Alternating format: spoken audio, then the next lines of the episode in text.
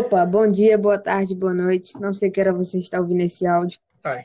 mas sinta-se à vontade. Hoje trataremos sobre a seguinte temática: o papel do agro na sociedade. E junto comigo, eu tenho um amigo meu chamado Ricardo Feitosa, do qual nos trará informações do, da opinião dele, do que ele acha do papel do agro hoje em dia.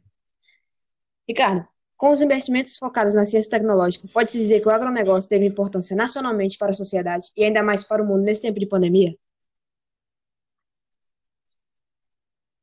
Sim, podemos afirmar sim, porque mesmo em meio a um cenário de crise causado pela pandemia do novo coronavírus, o agronegócio se sobressaiu, tendo resultados altíssimos, é, e levando a ajudar a economia do Brasil, que está em declínio, né?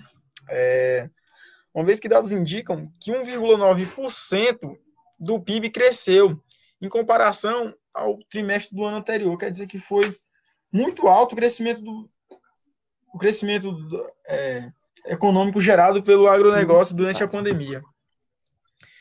E também podemos dizer que teve uma importância tanto nacionalmente quanto internacionalmente, uma vez que o Brasil tanto exportou quanto é, importou. É, certo. E a gente vê esse crescimento agrícolas. com a publicação da revista Forbes, né, do ano passado, em 6 de dezembro, que ela falou justamente isso, que nem a pandemia do Covid-19 para o agro brasileiro.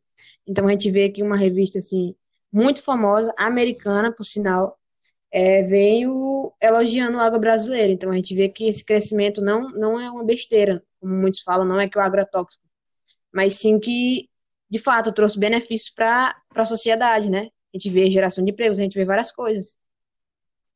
E em relação à tecnologia, tu acha que a agricultura está conseguindo acompanhar a tecnologia atual?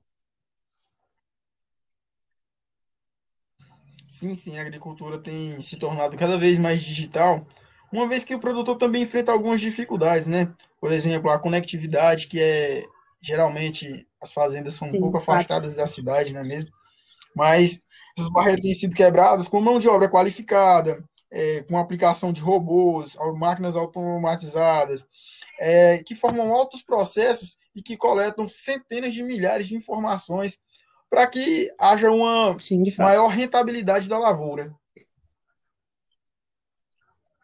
Bom, a transformação no meio agrícola, ela depende, como eu falei, né, de vários fatores, mão de obra qualificada, é, soluções para conexão e tudo isso. E a gente pode ver que, como eu falei no início da entrevista, é, tem trazido resultados muito positivos, com crescimento, é, com plantios menores e colheitas maiores, o agro, o agro brasileiro só tem a crescer agrícola, com o né? setor tecnológico.